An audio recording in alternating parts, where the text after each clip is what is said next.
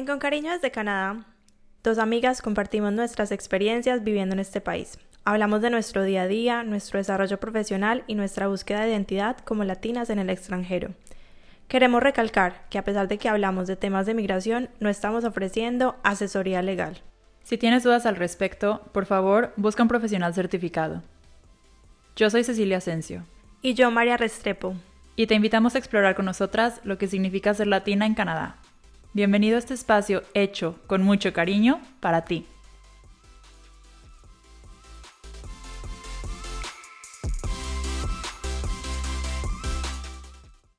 Hola. Hola, hola, ¿qué tal? Bien, muy bien. ¿Y tú? Bien, bien. Bueno, antes de empezar el episodio de hoy, quiero hacer un shout out. María ya tiene su ciudadanía canadiense. Ay, sí, qué emoción. Y tú ya casi también. Sí, yo ya, bueno, yo casi ya empiezo mi trámite, pero a mí todavía me falta. Yo creo que finales de este año o inicios del próximo año ya la tengo. ¡Qué emoción! Pero bueno, les, les vamos a hacer obviamente un episodio sobre todo este proceso en algún futuro. Pero bueno, solamente quería felicitar públicamente a María. Gracias. Muchas felicidades, amiga. Bienvenidos entonces. Y para los nuevos, yo soy María. Y yo soy Cecilia. Y esto es Con Cariño desde Canadá. En el episodio de hoy les vamos a contar nuestras experiencias obteniendo nuestra licencia de manejo y pues como que generalmente nuestras experiencias manejando acá, porque sí es muy, sí es muy diferente a lo que nosotras estamos acostumbradas. Sí. Y bueno, sí un anuncio de que este episodio va a ser muy específico a British Columbia. Esta semana vamos a tener dos episodios, entonces en este que están escuchando es más sobre nuestra experiencia, como estaba diciendo Cecilia, y en el mini episodio les vamos a dar consejos sobre cómo aprobar el examen teórico y el práctico. Estábamos hablando de cómo fue nuestro proceso sacando la licencia y nos dimos cuenta que a ti te tocó hacerlo súper largo, pues obvio, porque llegaste aquí muy chiquita y nunca manejaste en México. Y en cambio yo sí pude hacer la transferencia. Súper chévere porque vamos a hacer como las dos caras de la moneda. Entonces esperamos que este episodio les sirva, ya que vamos a hablar pues de, de los dos procesos. Queremos aclarar que, al igual del sistema de salud, todo lo que tiene que ver con el departamento de transporte es a nivel provincial. Entonces los procesos y los requisitos van a variar de provincia a provincia. En nuestro caso, nosotras estamos hablando específicamente de British Columbia porque pues es lo que conocemos. En British Columbia o BC, la entidad que maneja todo esto es ICBC, que es la misma que maneja todo lo de las identificaciones provinciales, el seguro médico, seguros de, de coche, seguros de casa, etcétera, etcétera. Como siempre, nada más por favor asegúrense de confirmar exactamente cuáles son los requisitos dependiendo a su caso. Ahora sí, hablemos de todos los procesos. En mi caso, por haber llegado a Canadá tan chiquita, a los 16 años, pues yo no tenía mi licencia de manejo de México. Y no fue hasta que me mudé aquí a Vancouver, como a los 18 años, que empecé a ver todo el proceso de sacar una licencia de manejo aquí. Entonces, sí, como dices, a mí me tocó hacer todo desde el principio desde contratar a un instructor de manejo hasta hacer todos los exámenes para la licencia completa. Yo había manejado algunas veces en México, pero adentro de mi fraccionamiento y, o sea, no sabía estacionarme, era manejar en línea recta y ya, perfecto. A mí me tocó aprender a manejar aquí. Yo la verdad, como ya había dicho, yo no sabía, o sea, sabía manejar en línea recta en México y ya, eso es todo. yo aquí aprendí a estacionarme Parallel parking, no sé cómo se diga en español. Paralelamente. Eh, bueno, ya les, las pondremos, les pondremos esa palabra en el glosario, porque no sé cómo se dice en español. A mí me tocó, o sea, ajá, me tocó aprender a estacionarme, a manejar, a dar la vuelta. Todo lo de road safety me tocó aprender aquí. Ahora les platico cómo fue todo mi proceso. Lo primero fue estudiar para el examen de teoría, que bueno, ya, ya que te sientes seguro de que lo vas a probar, haces tu cita en ICBC, llegas a tu examen de teoría, lo haces en una maquinita y si lo apruebas te dan un permiso que se llama Learner's Permit. Este Learner's Permit es parte de la, de la licencia clase 7, que es como se, dice, como se llama aquí. Esta licencia Learners que te dan es lo que te da permiso de legalmente ponerte a manejar en las calles y ponerte a aprender. Entonces también te dan un imán con una letra L roja que tú tienes que poner en la parte de atrás de tu coche para informarle a todos, a todos los que están en la calle que estás aprendiendo a manejar. Con esta licencia de Learners yo decidí contratar a un instructor de manejo pues para asegurarme de que todas las técnicas que iba a aprender sí iban a ser aceptadas por ICBC. Yo pude haber aprendido a manejar con algún amigo que me enseñara o algo así, pero yo prefería tener la certeza de que un instructor de manejo me iba a enseñar exactamente todo como el gobierno lo exige. Esta licencia de L la tienes que tener por 12 meses, entonces ya después de mis 12 meses fui a aplicar para la siguiente licencia, en la que ahora sí te hacen un examen de manejo práctico. Cuando tú apruebas ese examen de manejo práctico, te dan ahora una licencia N, que es N for novice, novato. Y es la misma idea. Ahora te dan un imán con una N que tienes que poner atrás de tu coche para decirle a todo el mundo que eres un novato manejando. Y esta se tiene que tener por 24 meses. Ya después de estos 24 meses puedes aplicar por una licencia completa. Que bueno, ese fue todo el proceso que a mí me tocó hacer. O sea que en total, digamos, si lo haces con tus tiempos y todo súper bien, como se demora tres años. Ajá. Ok. En mi caso yo me tardé un poquito más en sacarla completa, honestamente por flojera. Aunque yo, después de haber estado en un accidente, les recomiendo deshacerse de su N lo más pronto posible que puedan. Porque yo, me, yo estuve en un accidente automovilístico y tenía mi N, y por el hecho de que yo tenía mi N, ICBC fue como, mmm, tú eres novata manejando, a lo mejor sí fue tu culpa. Ah, claro. Ajá, si hubiera yo tenido mi licencia completa, hubiera sido de que, ah, no, sí, o sea, ya pasaste todos los exámenes y tienes buena experiencia, o sea, yo era, yo soy buena manejando. La verdad es que ese accidente no fue mi culpa, pero por el simple hecho de que yo tenía la N, ICBC dijo, sí, o sea, 50-50 fue tu culpa y la de la de la otra persona. Ah. Y si hubiera tenido la licencia completa, hubiera sido culpa de la otra persona nada más. Entonces sí, mejor tan pronto se pueda sacar la licencia completa. Sí, ese es mi consejo, mis tips de supervivencia. Entonces, ese fue mi proceso. ¿Cómo fue el tuyo, María? Ok, en mi caso yo aprendí a manejar cuando tenía 16 años en Colombia y pues tuve, o sea, cuando me mudé acá y empecé a hacer todo el proceso ya tenía como 23, o sea, tenía ya como 7 años manejando. Entonces tenía mis licencias y, como les conté, pues yo no, no tenía tampoco la necesidad de sacar la licencia tan pronto llegué, entonces no, pues nunca hice esa vuelta. Ya cuando sí me salió el permiso de trabajo, yo sí o sí necesitaba carro para mi trabajo. Entonces, en ese momento, pues fui a ICBC a que me explicaran qué tenía que hacer porque no sabía. Entonces me dijeron como sí, tienes que traer pues tu licencia y tienes que hacer un examen teórico. Y bueno, me explicaron pues como cuánto tenía que pagar, en fin. Entonces tú, pues como te conté, yo estaba súper afanada por sacarlo. Necesitaba la licencia ya o ya para comprar el carro.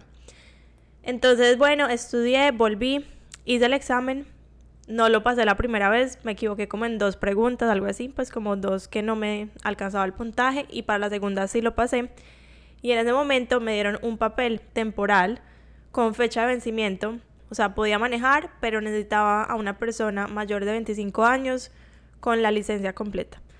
Y esa licencia te la dan como para que tú puedas seguir practicando y puedas hacer tu examen práctico. En ese momento súper difícil también de conseguir las citas pues para esos exámenes, pero te digo que yo me metía todos los días al sitio web, incluso también llamaba, en fin, y logré conseguir un examen pues como pronto. Entonces contraté a un profesor y fuimos a dar pues una vuelta, me explicó pues como las diferentes cosas que ellos van a estar buscando en el examen y estuvo bien. Creo que tuve como dos clases. Hice mi examen y no lo pasé. Me tocó precisamente un día súper congestionado en el pleno centro de Vancouver, que tú sabes que hay muchas calles que son como calles chiquitas, ajá, de un sentido. Era, o sea, eran como las 3 de la tarde. Y bueno, la ventaja del, pues, de cómo hacerlo en downtown es que generalmente no te van a llevar a, pues, como al highway, a la autopista, porque ya te queda muy lejos. Y el examen se demora como que 45 minutos, una hora, ¿cierto? Sí. algo así. 45 minutos. Y bueno, si al final el, el- el, pues la persona que hace el examen me dijo como que sí, no, cometiste estos y estos errores, pues sí, vuelve a intentarlo. Algo así. y yo súper estresada. Y entonces ellos te ponen a esperar como cierto tiempo. O sea, tú no lo puedes... O sea, diga, así tú consigas un examen para mañana, no te dejan. Tienes que esperar como dos, tres semanas. Entonces, bueno, logré otra vez conseguirme otro examen. Este fue en otra locación. Y lo mismo, cometí varios errores y no lo pasé. Ellos están buscando cosas muy específicas, que es lo que vamos a hablar en el episodio educacional. Entonces, no, simplemente no lo pasé. Y otra vez, ya hice un tercer examen y en ese sí lo pasé. Ok, entonces, ¿qué coche usaste tú para ese examen? Utilicé el de mi profesor y ellos tenían como un paquete que era como una hora antes del test. Ellos te recogen, practicas, te hacen como un recordatorio de todo lo que el examinador va a estar buscando y ya después de eso te llevan a ICBC, te esperan y luego te preguntan si pasaste o no y la idea es como mejorar lo que estuvo mal. Entonces utilicé eso, en ese tiempo no fue tan costoso, pero pues igual es un gasto. Sí, yo también hice lo mismo. Yo también contraté el coche del instructor al que había contratado para las clases. Pues a pesar de que yo tenía coche, pues fue como que aprendí a manejar en el del instructor, todos los como parking tips, o sea, los tips de estacionarse y todo eso los aprendí en el suyo, eran de diferentes tamaños, entonces fue como más fácil, o sea, para así estar segura de que sí lo voy a probar con el de él. Y sí. Sup- sí. A mí la verdad me pareció súper bueno porque lo que te decía, a pesar de que yo ma- sabía manejar en Colombia, aquí sí hay cosas muy diferentes. Entonces, bueno, hablando de cosas diferentes, ya, ya hablamos del proceso. eh, como les decimos en el episodio educacional que va a salir el viernes, te vamos a hablar de todos los consejos que tenemos para aprobar el examen. Pero ahora queremos hablar, pues, como que de lo que nos brincó cuando empezamos a manejar aquí. Para mí, el más grande brinco, o sea, el más como que, ah, ok, wow, esto es muy diferente, fue los semáforos. Sí. En México, cuando la luz va a cambiar de verde a amarillo, empieza a, Titilar. ajá, a flash, pues es, es- es una luz intermitente. Y ese es como que tu anuncio de que ya, o sea, ya se va a quitar el verde, empieza a frenar. Aquí no. Aquí es como que sin, o sea, sin aviso, sin nada, cambia del verde a amarillo y o te animas a, a volarte el amarillo o te das el frenón. Y aquí esto es únicamente de British Columbia. Tenemos las luces verdes, bueno, los semáforos verdes que son intermitentes. Y yo cuando empecé a manejar yo decía, ah, ok, está a punto de cambiar el semáforo. No.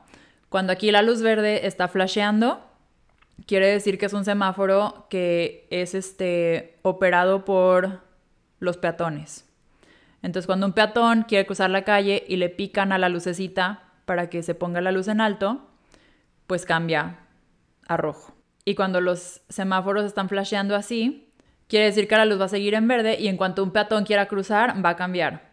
Pero si no hay peatones queriendo cruzar, se queda verde.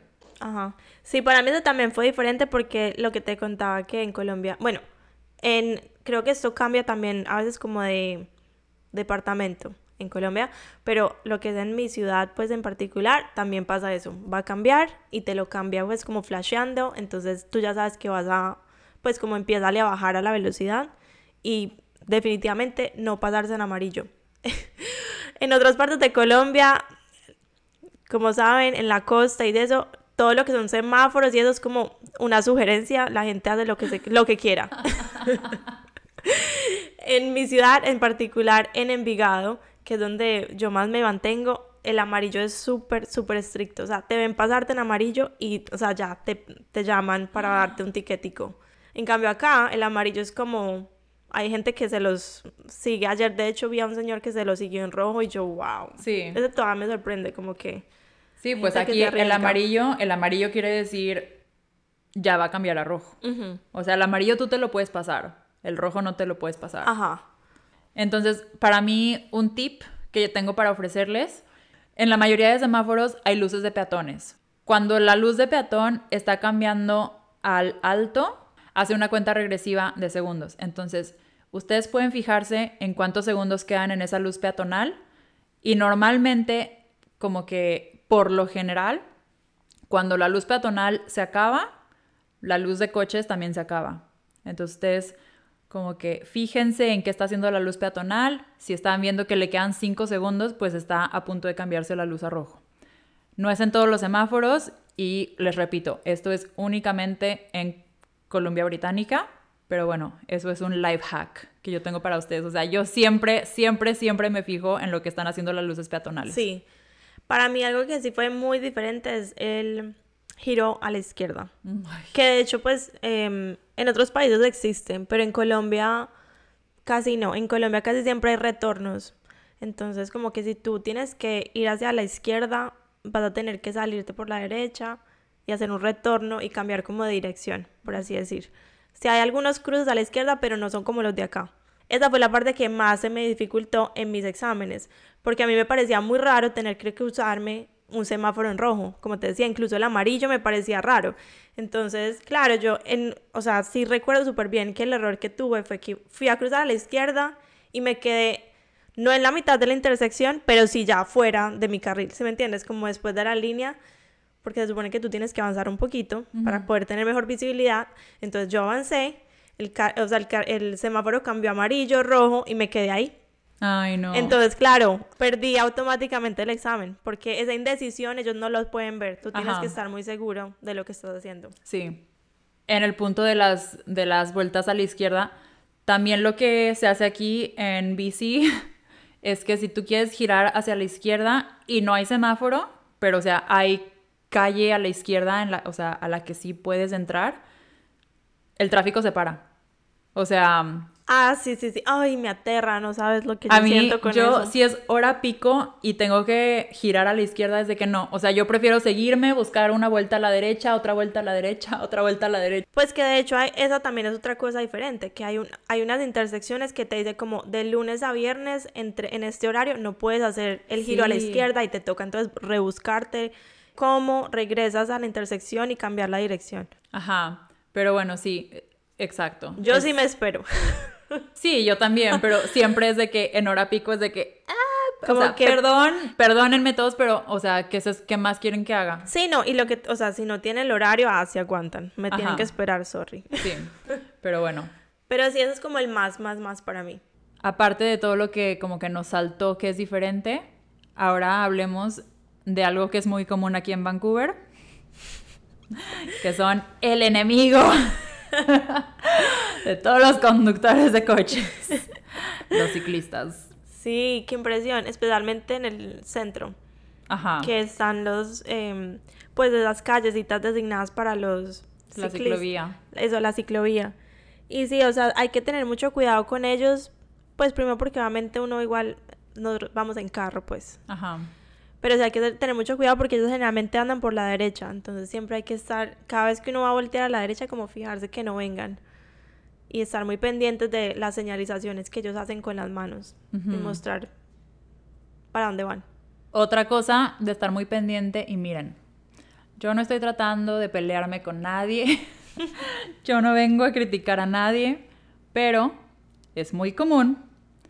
Y yo conozco a gente que lo ha hecho, es posible que mi novio lo haga cuando va andando en bici.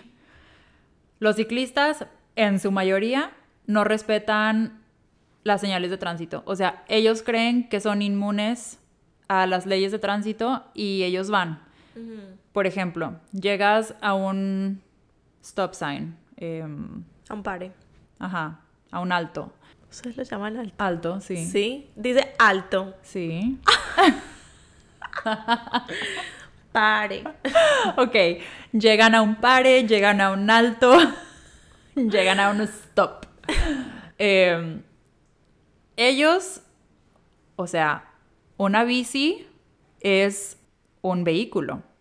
Ellos deberían de parar, pero en su mayoría no paran y como que nada más es, o sea, pues asumen que el coche los va a ver, que el coche se va a parar para ellos y en realidad, o sea, si yo llegué antes que ellos, yo tengo el right of way, el este preferencia. Pero bueno, en su mayoría los ciclistas nunca paran. Entonces, como les digo, yo no vengo a pelear con nadie. Pero sí estén muy, muy atentos, sobre todo en callecitas del centro, en este, callecitas residenciales. Pongan atención si vienen ciclistas y nada más fíjense si sí se están frenando, si no. Si no se están frenando, pues ni modo, les toca a ustedes frenar. Sí. y esa fue, ese fue mi desahogue right. de los ciclistas. Qué risa. Hay mucha gente que odia esas ciclovías. Es como todo un debate aquí en Vancouver. Sí. La verdad es que, o sea, Vancouver es una ciudad muy, este, mm, green, o sea, muy eco-friendly. Ambientalista. Ajá, muy ambi- ambientalista. Y a, a mucha gente le gusta andar en bici. Y es muy fácil llegar a todos lados en bici. O sea, sí se puede, pero bueno. Este, ah, otra cosa. Esto no es cuando van manejando, pero ya después de que se estacionaron. Si se estacionan en una calle, fíjense antes de abrir su puerta si viene algún ciclista. Porque como les dice María, los ciclistas van en la a la derecha. Entonces, es, o sea, muchas veces el ciclista va andando pues del lado que tú abres tu puerta como conductor. Y a un amigo le pasó Ay, no. que estaba en una bajada estacionado y abrió la puerta y en eso ¡pah! ciclista. Y sí, era una, una chava ciclista que él no la vio antes de abrir la puerta y ella no vio, o sea, ella iba demasiado rápido y no, no frenó. Como que fue culpa de los dos. Ay. Y sí, o sea, la tuvo que llevar al hospital a puntadas. Sí, no, de hecho siempre me acuerdo que eso también fue algo de, pues como de, que mi profesor me enseñó y era así, siempre, o sea, fue algo que él notó y me dijo, siempre hay que revisar, cuando vayas a abrir la puerta, revisar, Ujú, al, a- pues sí, al lado. Sí. Ujú. Entonces, bueno, muy importante. Una cosa que es muy común acá es que mucha gente tiene cámaras, como para, en caso tal de que esté en un accidente o algo así, como que tener la prueba, pues. Y la verdad yo sí lo recomiendo, si Yo tienes también. un carro propio. Sí. Entonces, y son, hay, hay de todos los presupuestos, en Amazon se consiguen unas baratas. Pero sí, si se ponen a detallar, la mayoría de carros tienen cámara. Ujú, Porque en algún momento, si hay algún accidente o algo así, es como la palabra tuya contra la del, la del otro carro. Entonces, muchas veces, obviamente, hay gente que asume su culpa y hay gente que pues no. Entonces, en esos casos toca buscar pruebas y pues si tienen su cámara, pues ahí está. Sí. Yo desafortunadamente tengo mucha experiencia con los accidentes. De hecho, yo creo que yo compré la cámara porque tú me dijiste. Ajá. Ajá. Sí, yo tuve un accidente muy fuerte, o sea, no muy fuerte, pero destruyó mi coche porque me chocó un tráiler Oh my God. y no aceptó culpa. Y fue lo que yo les decía, este fue cuando yo tenía mi N, él también tenía su N y él aparte estaba manejando un tráiler de trabajo, o sea, era él estaba en pues empresa. No aceptó su culpa, obviamente yo no acepté culpa porque no fue mi culpa. Y, y sí, como yo no tenía cámara y no habían otros testigos, pues ICBC fue como, pues quién sabe a quién creerle, los dos tienen su N, culpa de los dos. Sí, co- con ICBC siempre es como que tienes que buscar pruebas. Tengo una amiga que la chocaron en una gasolinera. O sea, ella ni siquiera estaba en el carro. Se bajó como a comprar algo, no sé, y alguien la chocó. Y bueno, tuvieron que buscar en las cámaras de seguridad para que ella pudiera pues probar. Aunque el tipo creo que también asumió su culpa, pero a veces hace falta como esa prueba, pues. Ajá. O sea, ICBC igual de todas maneras va a ser como la investigación Sí. del suceso. Entonces, en, en, algunos casos se pueden con- encontrar testigos que estaban ahí y en otras pues toca con cámaras. Ajá. Y bueno, sí quiero nada más mencionar que un testigo tiene que ser alguien que no vaya en tu coche. O sea, yo en mi accidente yo iba con un amigo en mi coche y obviamente a él no lo aceptaron como testigo mío, Claro, porque pues obviamente he's on my side, sí. está de mi parte. Entonces sí. Pero bueno, en, en general pues yo diría que manejar acá es más sencillo. O sea, en Colombia es muy, sí, hay muchos motociclistas, acá la gente casi, o sea, casi no hay motos. Nada más se ven motos en el verano y son más como por diversión que por Medio de transporte. Ajá. Ujú. Entonces sí es mucho más sencillo, al menos no hay que lidiar pues con eso. Pero sí hay que estar muy pendiente, especialmente porque Vancouver es una ciudad de migra- inmigrantes y siempre hay gente nueva, es como aprendiendo, ¿sí me entiendes? Así pasen el test, es gente que no está acostumbrada a manejar acá, lo hablo por experiencia propia porque yo también fui una de esas personas y no estoy diciendo que yo fui perfecta desde un principio, yo también cometí muchísimos errores.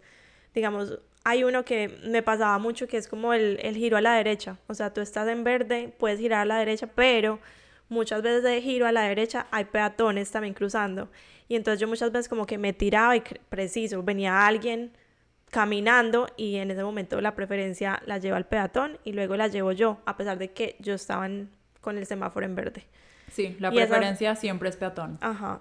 Sí, también estar pendiente de que aquí los peatones, o sea, van en su mundo. Sí, y especialmente ahorita la gente no se despega del celular, ni siquiera están mirando. Ajá, o sea, ellos van, si, si me atropellas, pues ni modo, te demando, o sea.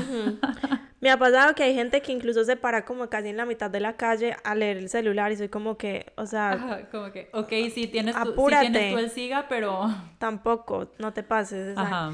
Y bueno, y también las ambulancias, policías y mm, carros de bombero, pues obviamente llevan la preferencia. Ajá, hay que moverse a la derecha si puedes, si es seguro, y si no, si el pare completo.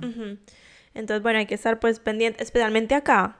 Yo siempre me sorprendía muchísimo porque aquí pasa como cualquier cosita y llegaba policía, ambulancia carros de hombres, como, ay, pueden llegar esos tres a un pequeño accidente. Entonces hay que estar muy pendiente, a veces pueden llegar como de diferentes direcciones. Entonces estar muy pendiente de que si escuchan la sirena ahí mismo, digamos, bájale a la música, de dónde viene la sirena, evaluar toda la situación. Así es, sí. Buen tip, buen tip. Y bueno, aquí les van unos tips súper rápidos en caso de que se encuentren involucrados en un accidente de tránsito.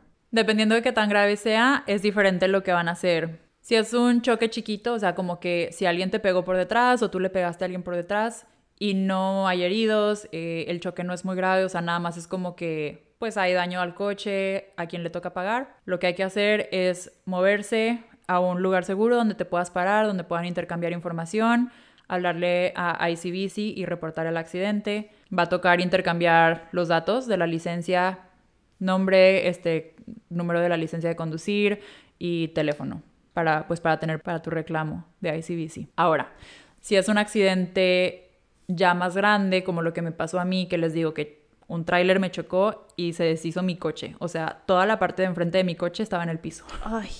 A mí, gracias a el universo, no me pasó nada. Pero pues, o sea, mi coche, ICBC determinó que ya, o sea, no se podía reparar. O sea, era más caro repararlo que pagarme por el coche. En ese caso, lo que yo debía haber hecho, que no hice, debimos habernos quedado en el lugar de que pasó el choque. Lo que nosotros hicimos, o bueno, lo que a mí me pasó fue que chocamos y el chavo se siguió y se fue como que a una callecita para ahí ya intercambiar información. Y precisamente porque hicimos esto, no se podía determinar de quién fue la culpa. Si nosotros nos hubiéramos quedado ahí en el choque, en, en la escena del crimen, hubiera llegado la policía a determinar de quién fue la culpa. Y ellos hubieran visto que la vuelta que hizo ese chavo pues era ilegal y él me pegó a mí y en fin. Entonces lo que yo les recomiendo es, si es un choque así ya más grande que dices, que de pronto dices de que no, pues es que quién sabe de quién fue la culpa, ahí se quedan, llaman a la policía, llaman al 911 para ayudarte a determinar de quién fue la culpa. ¿Que se va, vas a causar tráfico? Sí, no importa tú causa tráfico, que se, que se enoje el tráfico contigo, pero sí es importante que si es un choque fuerte, de pronto, o sea, si hay heridos, lo que sea, ahí te quedas y te esperas a que llegue una autoridad. Ok, sí, súper bueno saber eso. Y bueno, nada más para un, pues no sé, como para su paz mental, sí les recomendamos muchísimo, muchísimo comprarse una cámara, una dashcam, que es, pues sí, la cámara que graba la calle en caso de accidente. Ahí tienen prueba de que sí o sí esto fue lo que pasó. Ahora sí, esas fueron todas nuestras anécdotas. Esperamos que este episodio les haya servido. Y bueno, recuerden que vamos a sacar otro episodio este viernes. Ahora sí, con información breve, concreta, eh, casi casi de guía de estudio, con tips para que puedan aprobar el examen de conducir. Así es. Nos alegra mucho que nos acompañen otra semana más a las personas que nos escuchan por primera vez. Esperamos que les haya gustado. Vayan y nos escuchan en los otros episodios. Y vamos a estar, como siempre, trayéndoles temas cada semana que sabemos que siempre están preguntando. Los invitamos también a que nos sigan en todas las redes sociales. Ya saben, con Carino desde Canadá. Estamos en todas las plataformas, en TikTok, en Instagram. Sí, bueno, sobre todo en Instagram. Recuerden que siempre subimos recursos muy importantes, eh, con información muy valiosa. Y bueno, también subimos glosarios de a lo mejor todas las palabras en inglés que se nos salieron durante el episodio. Entonces, bueno, síganos en Instagram sobre todo. Y sí, como dice María, muchísimas gracias por acompañarnos una semana más. Chao. Bye.